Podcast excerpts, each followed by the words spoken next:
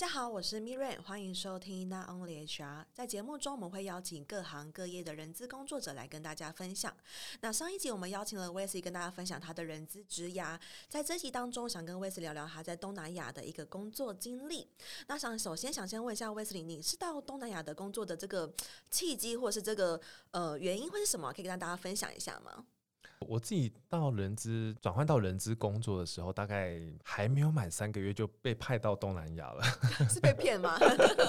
对，因为那时候呃，因为我十二月报道的，那大概在一月多的时候，我们经理就找我，那就跟我说，哎、欸，那个就是我们现在印尼就是有一个缺，好，那如果说过年后把你派过去，那你没有问题。对，那我我那时候觉得，哎、就是可以外派是一个非常好的工作挑战，所以我那时候只想到这个挑战，想说啊，这个可以有一个发挥的空间，所以就跟经理说，好啊，那过年之后，哎、那我就过去。对，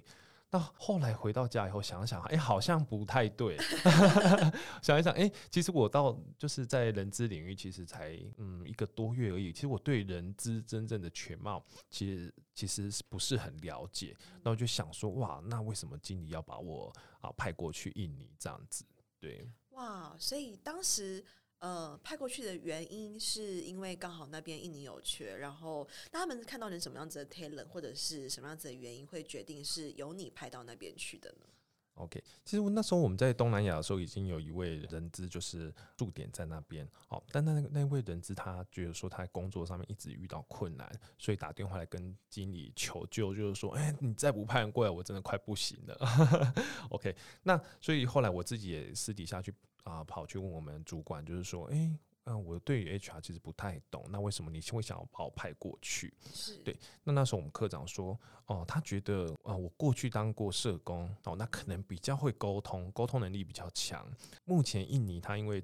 教育训练制度迟迟无法推展，不然就想说，哇，那你就利用你沟通的这个特质，那你过去帮我们推展看看教育训练制度这样子。哦。对所以原本你当初跨到第一份人资工作的时候是做教育训练，然后到呃印尼那边的时候也是在做教育训练相关。对，刚开始就是主管用这个理由把我骗去。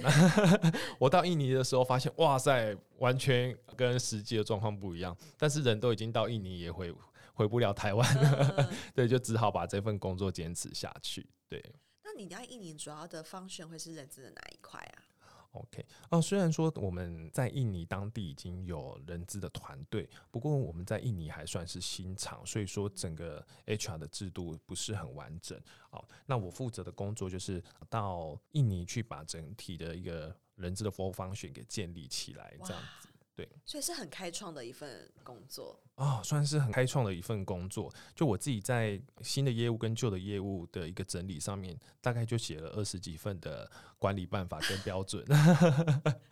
哇，对，那你是怎么办到？也就是说，你刚才提到说这是你的第一份人资工作，所以对于组织管理办法的拟定，或者是它的修正的一个标准，嗯、这些可能是没有过去没有相关经验。那你是怎么去做到这件事情的？OK，第一的话，我呃花了其实花了蛮多时间在做啊、呃、自己下班后的一个专业知识的一个一个补足哦，所以那时候大概就大量阅读很多有关于 HR 制度的一个书籍。对，那第二个就是回到啊、呃、用人单位的需求哦，所以我必须要去跟啊、呃、我们那时候印尼厂的厂长讨论，诶，但我们目前公司在人资的部分遇到哪些状况哦，那我们想办法思考来解决。对，那那时候刚好我们有一位啊品保的一个协理，他其实专业能力跟个人特质都很好，所以他也很愿意啊花时间帮我看我这些办法。哦、对，那他本来在集团的时候他就已经啊很有概念了，所以在他的一个画龙点睛之下，就让我可以完成这个任务。对哦，所以有没有可能是你的在台湾的人资课长发现你很会沟通，所以你可以去等于说有点像是小 P 的角度，就是在印尼这边把各个单位主管他们对管理办法的一些需求啦、建议啦，然后把它 organize 起来，变成一个新的管理办法。对，这这我也发现到说，哎，其实这也是我们人资的一个工作价值。哦，我在到印尼之前，每个人。都跟我说哇，我跟你讲，那个印尼的员工超级难搞哦。那 那个你们单位的谁谁谁哦，他就是心机很重，你要小心。对，那过了啊两三个月后，我们再回到台湾去做述职的时候，哇，我们经理就跟我说呃，今天应用到你真的是赚到。对，就已经前几个月，可能我同事都说，哇，我们每每天都被厂长骂。那过两三个月，哎、欸，就是我们被检讨这个频率已经大幅下降了。嗯、对，哎、欸，这边我想要特别额外问问，那是你是怎么办到？就是这个一个这么。救火的性质，等于你是过去运营救火的，嗯、那你是怎么样子的方法可以让这些单位的主管对于 HR 更幸福，或是扭转他们对于人资的一个呃，就是价值跟一个定位的改变？嗯哦，我觉得最重要的真的是像我们课长说的是在沟通哦，因为那时候我刚到印尼的时候，我发现说哦，各单位在跟人资。互动的一个落差是非常大哦。那什么是落差非常大？我举一个例子哈，就有一天我下班的时候啊，哦，我们那个生产部门大概十几个主管就是跑来人资办公室，下班跑过去，对，跑来人资办公室大骂，就说：“哎，你们能知道你在搞什么啊？你们这什么制度啊？你们这公告在出之前自己有没有在看啊？”那我我我就很疑惑说：“哎。”为什么会有这么大的一个争分？对，到底发生什么事情？哦，那原来才是才知道说我们在出这些公告的时候是完全没有跟他们讨论，所以他们要怎么去配合公司执行这个政策，他们也不知道。那导致员工追问他们的时候，他们就不知道该怎么回应。对，那啊、呃，把这个情绪就转回到人资的身上。对，OK。所以我那时候到印尼的时候，我做了一个一件事情，就是说。对内的话，我每个礼拜都跟员工开会讨论他们目前的工作状况。那对外的话，我每个月我都召开一个 HR committee，啊，就是 HR 人资委员会，那来跟各单位的主管报告说，诶，我们接下来可能会实施什么的政策，哦，那这个政策细节是什么，让每个单位都了解。那他们如果有有疑问的时候，他们就马上提出来，好，那我们就可以马上去做回复。那当然，在开会之前，可能必须要找几个比较重要的啊主管先讨论过，让他们觉得说，诶，他这个政策是可行，那他们也愿意支持，然后我们再去做这个委员会上面的一个布达。对，所以尽量把啊三方的一个沟通，哦，就是说跟员工的沟通，为什么？因为毕竟印尼员工会来问印尼员工，嗯，所以先取得一致的资讯。那在跟啊台干的沟通。哦，也是没有资讯上的落差，他们也知道我们会啊不达什么样的一个资讯，那他们也可以去协助我们去做回应跟回复。我觉得这个。分享的非常完整，而且我觉得非常的有干货。对，就 是身为一个我觉得很厉害的地方，是你才刚到 HR 领域，然后不到一个月就被派到印尼去救火，而且还可以救得非常成功。然后透过呃过去在社工累积很棒的一个沟通能力，然后去化解了可能地方主管对于人资的一个有。敌意的感觉，就化解了他们的敌意，这是非常非常不容易的事情。那你认为，在于东南亚跟台湾，在于人资的工作上，他们的差异点会是什么？比如说，比如说，就你过去在呃社工的 training 啦，已经在印尼这边做 training 或者做这些布达的时候，在方选的运作上的差异会是什么？好，那那我大概还是猜那个我们 HR 比较传统的选育用流、嗯、啊，这个这四个面向来看哈，就是在呃招募的。的这个面向上面哦，很特别是说，在以台湾来讲，台湾很常都会用代招公司哦，比如说我现在人力哦，我缺两三百个作业员，我请代招公司来帮我代招。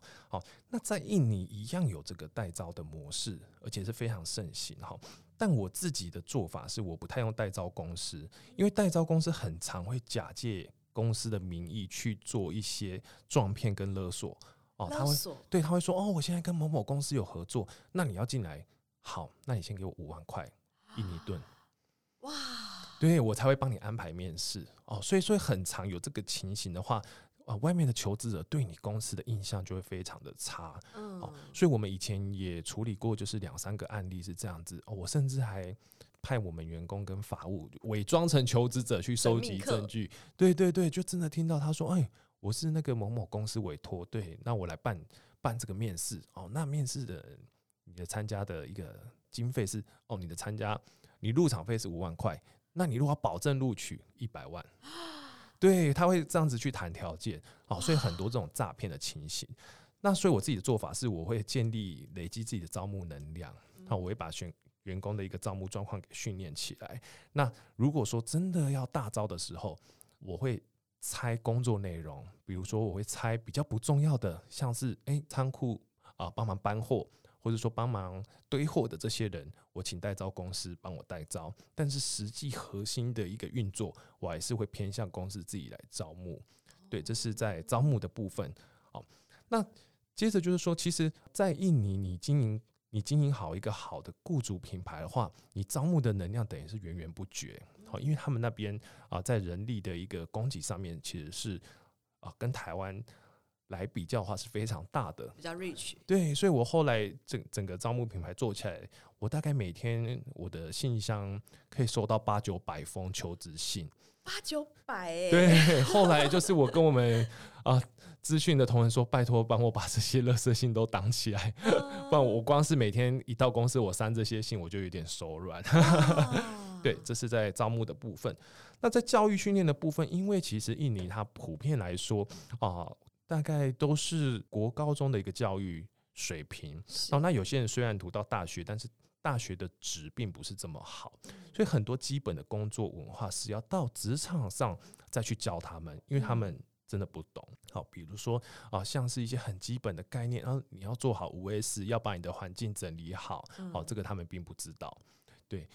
那。呃，以训练来说的话，他们会偏向于体验跟活动式的一个训练，哦，因为并不像台湾纯讲述，对我们都是讲师。为什么？因为我们从国中、高中、大学的训练就是这样，哦，都是在听课，对，都是在听课，在下面听课。站在印尼的话，你这样听课。它的吸收的程度可能会是零，好，所以你就要透过一些 率是零，对，你可能要透过一些活动的方式来让他们体验说，哦哦，什么是团队合作？好，那我们现在来做一个团队合作的活动，让你们了解到，哎、欸、啊，在团队的运作当中，哈，大家会扮演不同的角色，对，那这个就是团队合作，哦，所以他们会偏比较体验活动式的教育训练，哦，甚至一些共事营的话，他们也是比较偏活动的性质。哦，可能共事营真正两天半下来只有一两个小时在开会，那其他的我们都是在做大地游戏。听、嗯、起来 其实台商对于印尼他们的人才发展其实是有很大的一个帮助诶。是是是，OK。那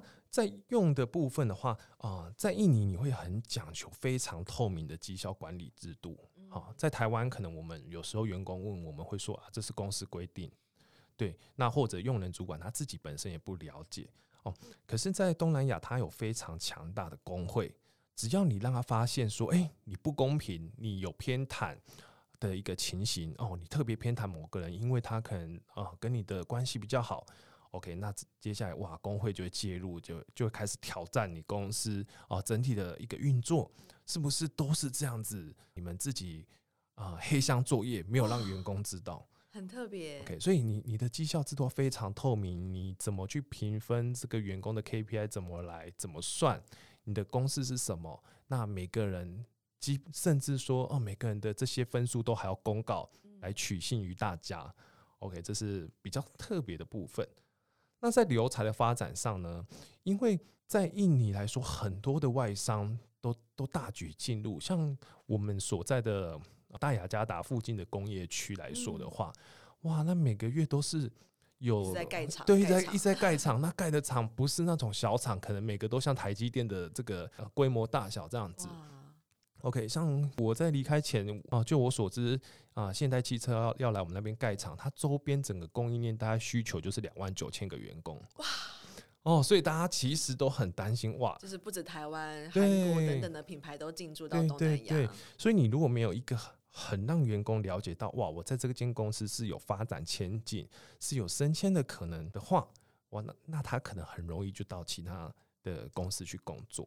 嗯、OK，让我觉得说最特别、最不一样的是，其实印尼公司很讲求员工关系。OK，那这个员工关系不是只说呃，像我们会有服委会办一些员工的活动，会有服委会。对，其实印尼它很讲究员工关系，是 coaching，哇，这很特别哦。在台湾，你有哪一间公司是 你的员工会来找你 HR coaching？基本上是应该没有公司做得到。对，对，在但在印尼，HR 不得不出来跟员工 coaching 的原因是，刚我提到的工会的一个强大发展，嗯所以我们必须要。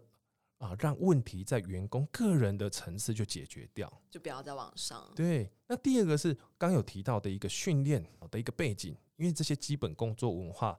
的养成是他们过去是没有接触到的，所以很大的一部分是 HR 要去教他们，要去引导他们。嗯，OK，比如说今天有一个员工犯错了，那 HR 负责给惩罚之外，我要去引导你思考说，诶，你要怎么做？你下次才不会犯错，从失败中学习。对对对，这些引导过程是呃 HR 去做处理的。OK，所以其实啊，在我们啊以前的 team 当中，我们大概就安排了两个人在做这个 coaching 的角色。Full time 就是全职定位，就是在做 coaching。哦，应该说他是做员工关系，然后兼 coaching 的这个角色。理解。对对对，OK，所以这是呃让我觉得比较特别的部分。刚才提到，其实东南亚的印尼这边，他们的工会是还蛮呃蛮有声，就是话语权。对对对。但是也提到说，他们平均的一个教育大概都是在国高中，是。所以蛮特别，是他们怎么去发现自己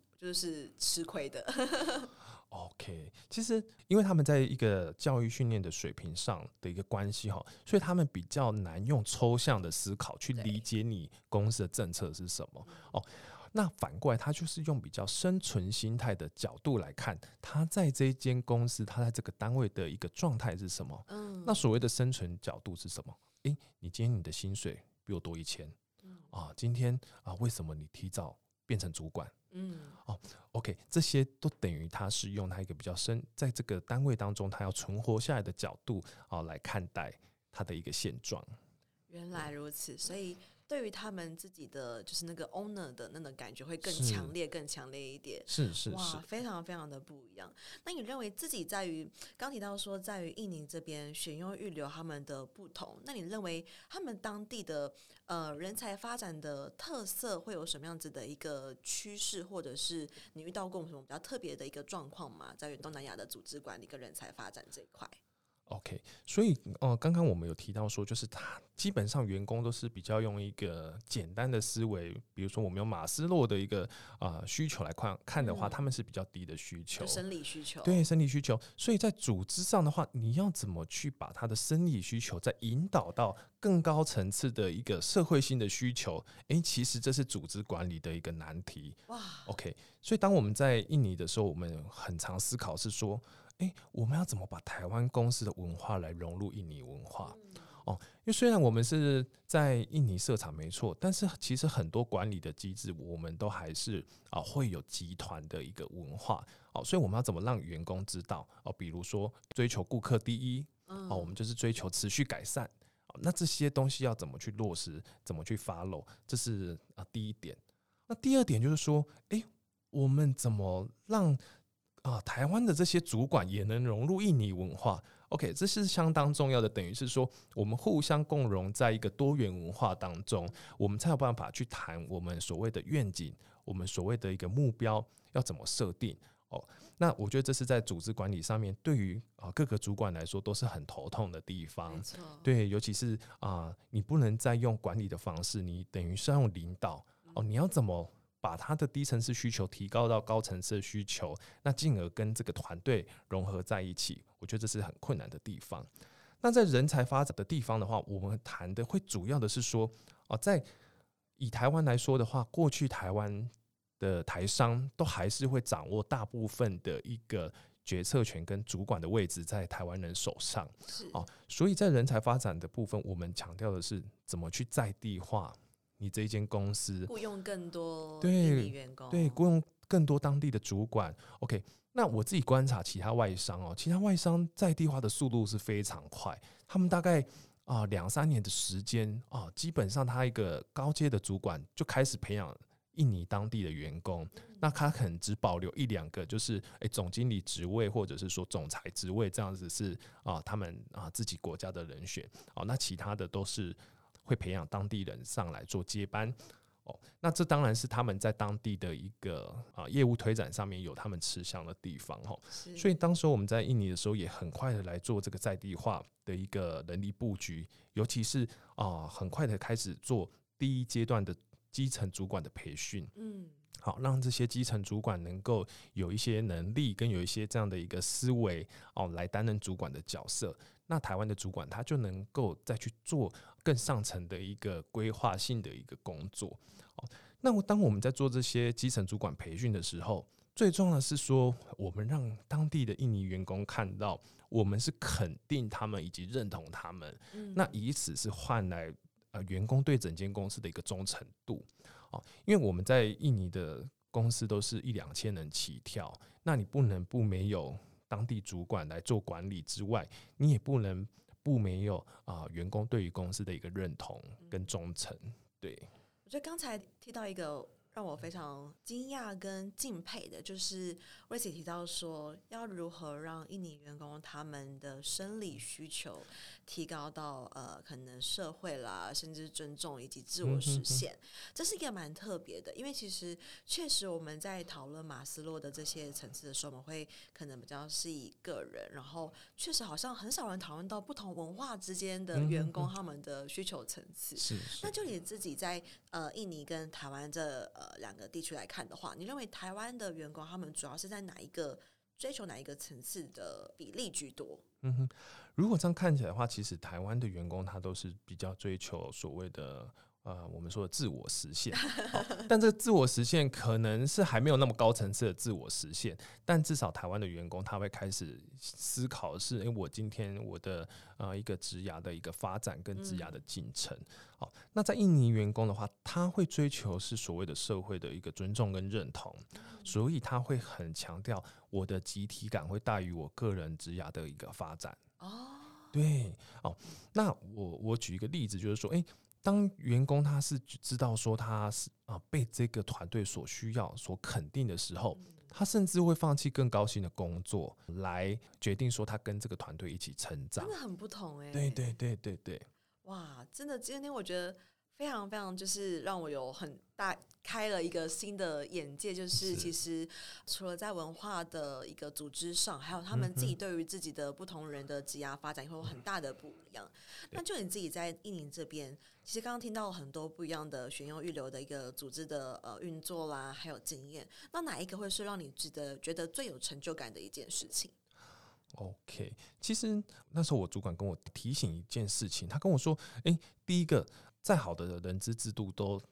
经不起一次的公司罢工，哇！所以他觉得说，今天听起来好可怕。对他，他觉得今天 HR 最重要的不是说你设计一个很完美、很完整的一个组织架构，而是说你的组织架构是要符合公司发展跟员工的需求。哦，那过去 HR 常常会说，哦，我这个制度很完美，所以我就是开始我们要实施绩效考核制度。哦，那我们开始每每个每个月都要评分，但是这个东西到底有没有符合目前的一个现状？能不能解决问题？对，能不能够解决问题？哦，那所以呃，我们主管跟我做这样的一个提醒。那在我离开之前，我们主管就是跟我说了一句话，他说：“诶、欸，我我觉得你这两三年来你翻转的人资，OK，所以他觉得说，呃，人第一人资在跟公司的互动当中是很频繁的，比如说，诶、欸。”可能我们要讨论什么事情，哎、欸，主管就会说，哎、欸，那打电话请人资上来一下，更重视他们人资的 voice。对对对，那再来就是说，其实这样的一个制度是真的让公司有推进。哦，但是他并没有一种很权威感，说，啊，我我是人资，所以我觉得就是这样，而是说，哎，这是可以真正落实到公司的的一个制度当中，那员工也很认同的，变成一个 partner 的感觉。对对对，是一个 partner，对于员工来讲是 partner，对于主管来讲也是 partner。哦，那我很常提醒我员工，就是说，今天我们要做人资，我们要做一个会让公司尊重的人资，嗯那我们要做一个会让员工尊重的人资。哦，人资高高在上，你定定了很多公司的策略，但如果下面员工啊一大堆反弹的话，那我对我来讲，这就是一个失败的政策。哦，不管说它是多前瞻性啊，多创新。OK，那所以回到刚刚所说的，诶、欸，我觉得我当我听到这个翻转人质的时候，对我来讲是一个非常大的肯定哦，而不是说哦，在这边就是做了很多。制度啊，就是很棒啊，呃，跟集团相比差很多啊，反而是我用一个不同的思维来从事这个人资工作的时候，是让各个主管都有感受的，超棒的，就是已经等于说不是一个事件带给你的成就，而是你知道两年来，因为你的出现，让整个人资单位以及待遇整个公司有非常非常大的一个变化，包括他们对于人资的一个想法，以及对于人资专业的一个展现，都有很大的一个不一样的全新的一个一场局的感觉。了解，那你自己对于东南亚就业市场来说，因为刚刚提到说，比如说不论是他们的就业的水平，以及待招的状况来看，以及他们的人才是比较 rich 的，那你觉得还有哪一些特色是印尼当地特别的一个发现，或是他们独有的一个特色？其实我之前有写过三篇文章，就是有关于说印尼人事成本的这个相关的资讯。我一直很想要跟大家强调，就是千万不要把印尼等同于人事成本低廉。哦，那为什么是这样子呢？呃，第一个是说，呃，当我们到这个国家来做投资的时候，我们如果只站在成本的角度来思考的话，那我们就是想办法用最低的一个金额去聘用他们。哦，那其实以印尼来讲，它有非常多的制度都是受劳基法保障的。哦，我举一个例子来讲，我举资遣费来讲好了。在台湾，只有你被公司资遣，公司才需要付给你资遣费。对啊，但在印尼，你就算员工今天自己提离职，你也要付资遣费给他啊。对，所以很多主管他啊，他非常的震惊，诶，为什么我们在台湾不用，在印尼就要？不论他的原因，开除或是什么等等的。对对，那个这个名字叫我们叫我们叫无汪比萨，就叫分手费哦，就是说，对，就是说，诶，这个员工要离职，我们是要。抱持着感谢的一个心情哦，感谢对，感谢这个员工之前在我们公司的一个服务，所以我们要给他这个分手费哦。但以台湾来讲，很多员呃公司的主管没办法接受，那他没办法接受的时候，他就跟着 HR 说：“诶，这笔钱我们不要给。”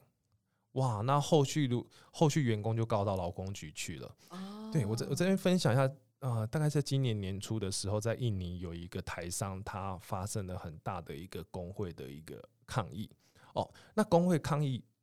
里面，他讲到一段，我觉得非常有感。他他说，他说你们你们这间公司的主管都跟我们讲，台湾的规定是什么？台湾的规定是什么？诶，可是这里是印尼，诶。哦，当我们今天要提加班费的时候，你们跟我说，诶，台湾的规定是怎样怎样？诶，可是这里是印尼，你们应该是要适用印尼当地的的一个制度啊。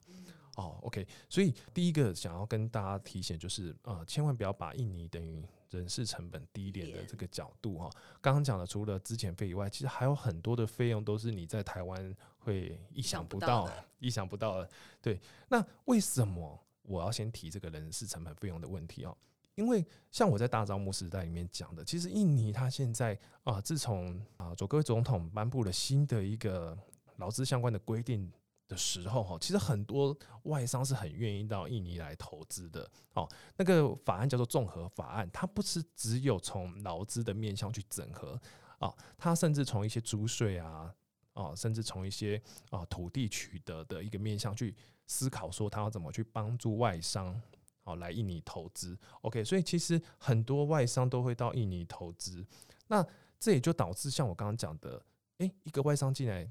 他制造业他就需要两万九千个员工，哦，那等于每个员工要跳槽都非常容易，机会变更多。对对对，所以你要怎么样子去思考说，呃，我要用一些薪资福利去留住这些员工。但你今天如果是抱持人事成本低一点来印尼的时候，就很难找到人。对，你会很排斥这样的一个想法。哦，那回到刚刚讲的，诶、欸，其实印尼大部分的员工都是国中、高中毕业，你想要找到。比较有专业的一个工程师，可能都要大学或研究所。那大学或研究所的工程师的成本是非常高的，对。那这会影响到什么？你公司如果今天是一个精密工业的话，你不得不一定要有这样子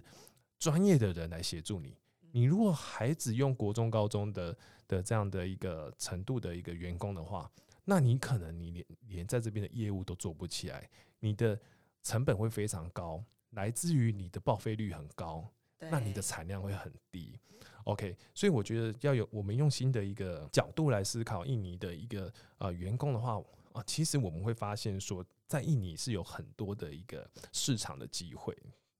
对，所以刚听起来比较像是很多企业他们想要进入印尼的原因，可能是因为那边的人事成本啊，可能相较其他国家相对是比较有机会降低的。嗯，那进去之后发现，哎，好像里面大家也抢人抢的还蛮严重的，越来越多，然后政府也有很多的政策是让更多的外资进入，然后这边的就业机会也越来越蓬勃。嗯，然后如果你在那边要找到比较高科技、高专业的人才的话，那个成本其实完全不低，跟其他国家相较之下。对，像之啊，我举一个例子，之前我之前我有一个员工哦，他被挖角到外商，外商直接开给他的薪资就是两倍。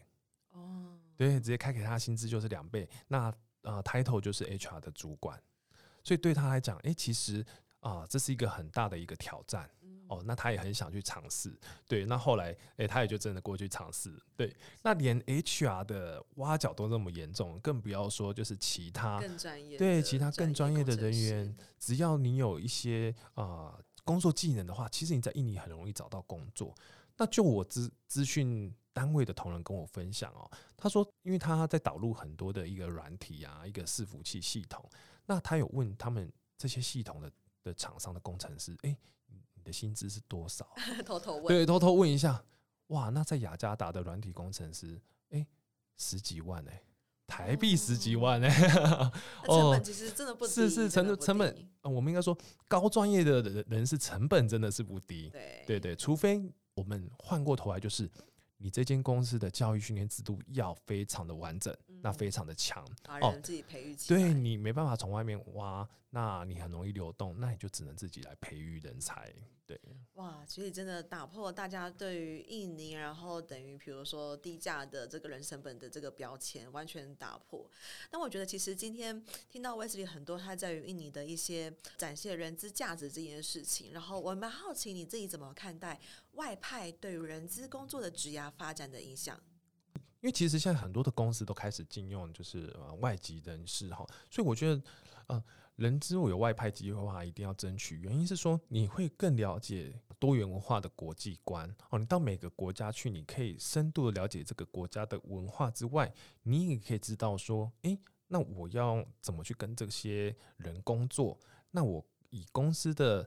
维度来看的话，我的策略、我的制度要怎么去定，好才能让他们。啊，这些外籍的员工可以跟我们合作。那当你有这些想法，你回到集团的时候，诶，你就知道啊，我们其实可以去怎么学习国外的一个人资制度或人资政策，那来补强我们自己的不足。哦，那我们本身公司的政策也会是一个啊非常欢迎多元共融的一个状态。那我觉得以这样的角度来思考的话，你的公司文化会更容易吸引到。啊，这些有专业的外籍人士的加入，那他们也很愿意，就是留在公司为啊跟大家一起努力哦。就这是我觉得非常重要的一个部分哦。因为其实到国外后发现，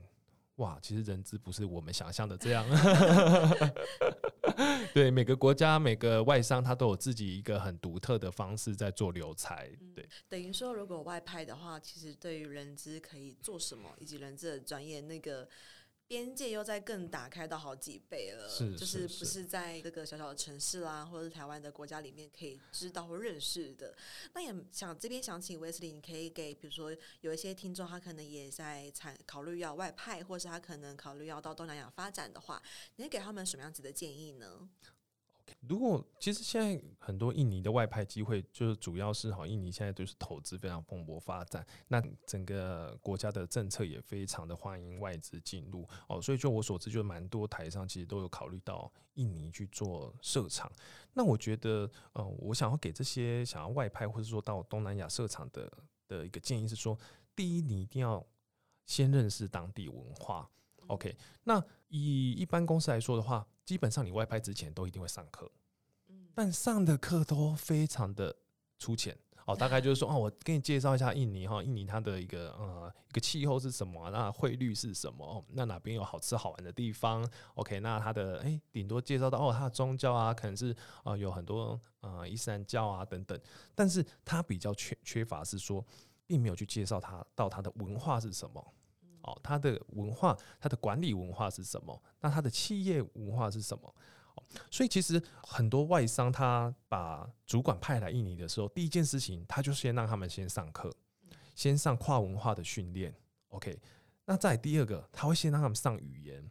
哦，印尼语的教学。对，印尼语的教学。所以这些人大概工作前两三个月都是在上课为主。嗯、哦，那以台湾的角度来讲，你前两三个月就是开始工作。